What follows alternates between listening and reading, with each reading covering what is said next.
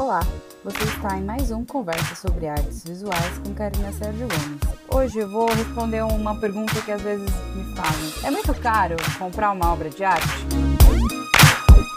Acho que depende é a resposta para a maioria dos podcasts que eu faço aqui. Depende. Eu queria aproveitar o gancho da SP Art, que está muito muita gente falando, comentando, é, visitando a feira e falar um pouco então sobre esse mercado e como você pode comprar uma obra de arte. Qualquer pessoa é, que queira comprar uma obra de arte com certeza vai achar um trabalho compatível ao seu bolso. Vamos falar um pouco sobre a feira de arte da SP Art. É uma feira, é a mais importante da América Latina, é a maior da América Latina tem muitas galerias que vão lá. Então, por que, que essa feira pode ser legal de visitar? Para você ver as preciosidades que as galerias guardam em seus acervos. É ver trabalhos de artistas que a gente não costuma ver porque não estão expostos em exposições ou não fazem parte de acervos de museus, porque estão guardados nos acervos das galerias. E uma vez passando pela SP Art, um desenho me chamou a atenção e eu fui ver e quando eu cheguei perto era o desenho do casal Cristo e Jean-Claude que são um, um casal de artistas que começaram a trabalhar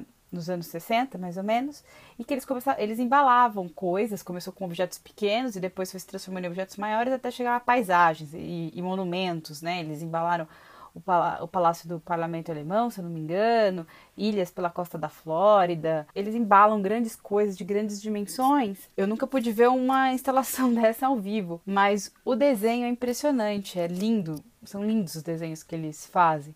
Então, ver esses desenhos uma vez na SP Art foi muito interessante. Mas, segundo o professor de quem eu fiz um curso agora, o Pedro França, que é um artista também, ele fala que a expografia da SP Art, na verdade, só serve para a gente ver o que a gente já conhece, né? Então, alguma coisa que você tem uma imagem, você olha porque você já tem alguma impressão daquilo, então você vai lá e vê, porque você já conhece. Você não, não vai raramente você vai ver algo novo, né? Porque você já, em geral, como é uma expografia um pouco desordenada, né? Você tem que pensar cada conjunto, cada espacinho de galeria é com uma mini exposição, assim, então você tem que um pouco saber ali, como é muito grande, você passa muito rápido, então dificilmente você se atém ou presta atenção no que em algo.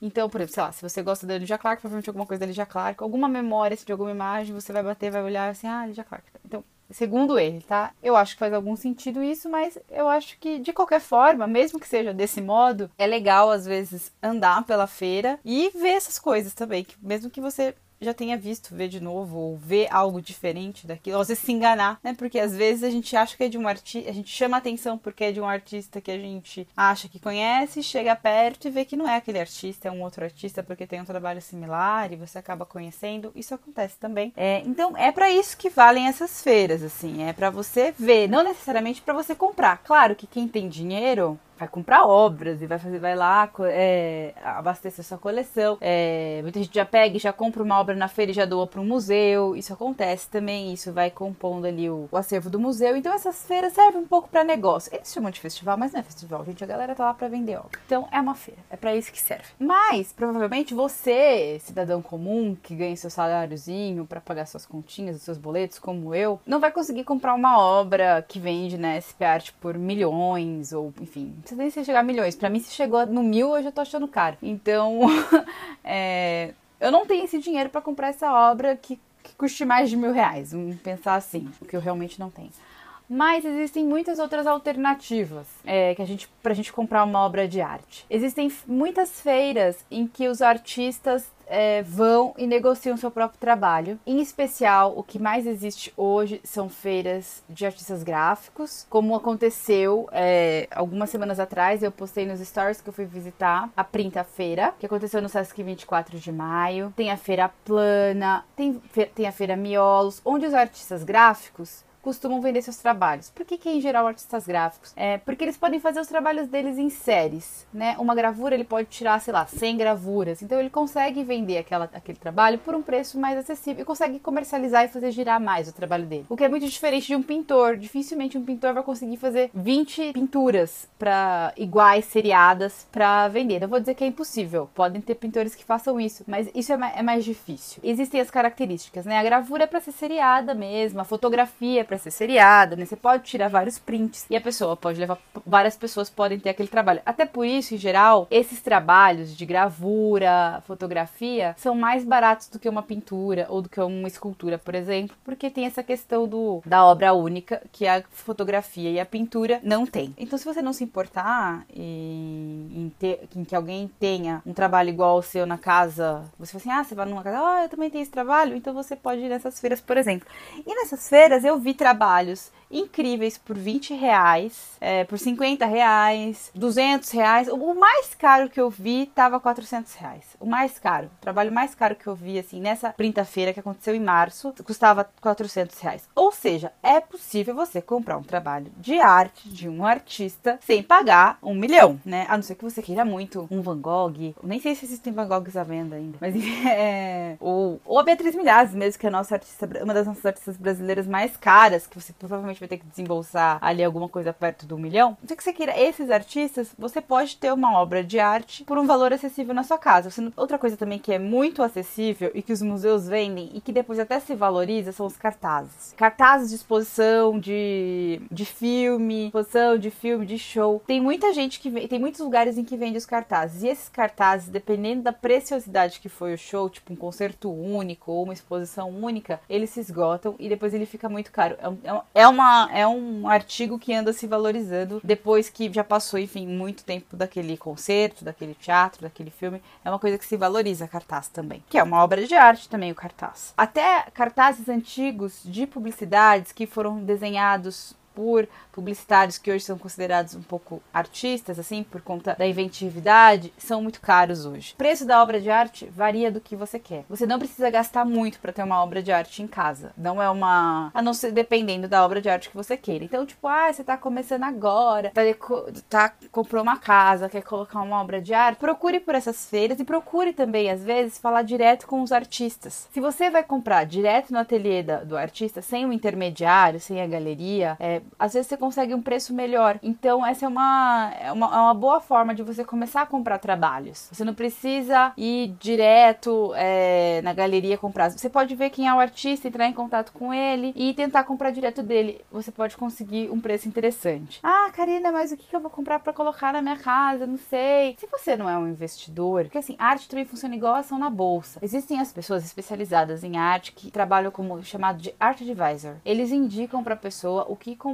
porque aquilo vai valorizar muito daqui a algum tempo. Se você não está comprando um trabalho pensando nisso, no investimento, ah, isso quanto vai valer, eu acho que você tem que ir pelo seu gosto. Compre o que você mais goste, compre o que você mais vai gostar de ter na sua casa, né? Tipo, se você gosta de flor, uma gravura de flor, uma foto de flor, não sei, tô dando um exemplo básico, mas você tem que passar, para você ter na sua casa, você tem que ter uma coisa que você gosta. Não adianta também você ter um trabalho de um artista que você acha que vai se valorizar muito, mas que você não suporta ficar olhando aquele trabalho porque você acha terrível. Vai pelo que você acha que é incrível, que te emociona. E te emocionar pode ser qualquer coisa, né? Pode, enfim, vai muito da sua da sua experiência de vida, o que vai te emocionar, o que vai te remeter a alguma coisa, a algo. Outro jeito também de comprar arte, que é uma forma interessante, é leilão. Nos leilões, às vezes você consegue um trabalho de um artista por um preço muito menor, porque ele não tá assinado, mas você sabe que aquilo é daquele artista, enfim, porque você conhece, ou alguma, ou enfim, o leiloeiro falou assim: oh, isso aqui é desse artista, mas enfim, existem falsificações em leilões também, então é bom prestar atenção. Obras que são muito baratas em leilões, participei de uma palestra com a Daniela Kern é, recentemente, e ela tava comentando que as artistas pintoras e, enfim, escultoras do século XIX, as acadêmicas, não são nada valorizadas. E que ela sempre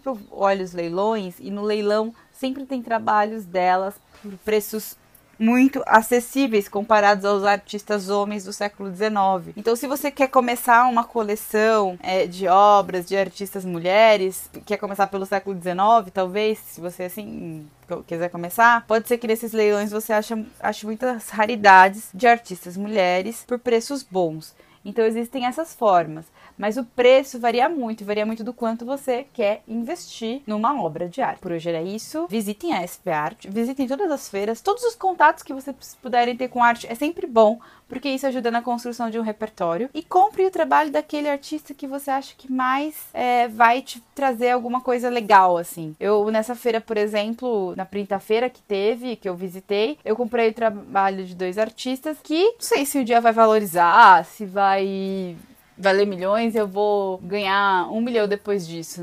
Não sei, eu acho que não. Eu não gastei mais, eu gastei acho que 200 reais num, 45 no outro. Mas foram trabalhos que quando eu vi, eu falei assim, gente, isso tem a ver comigo, isso tem a ver com a minha história, isso tem a ver com um monte de coisas. E são artistas que eu admiro muito, que eu sigo no Instagram e que eu fico olhando, que eu aprecio, que eu acompanho. Então, para mim, aqueles trabalhos são incríveis e, e tê-los na minha casa me faz bem. É, invista naquilo que você vai te trazer alegria, eu acho. Eu acho que o dinheiro serve para nos trazer alegrias. Então, se você vai começar agora a comprar uma vai querer comprar uma obra de arte para colocar no seu quarto, na sua cozinha, no seu banheiro, ou carregar com você para cima e para baixo dentro da sua mochila, compre aquilo que você vai olhar e vai te trazer conforto, que você vai gostar de olhar para aquilo sempre. Eu acho que essa é a principal questão para quem tá querendo comprar um um primeiro trabalho de arte agora.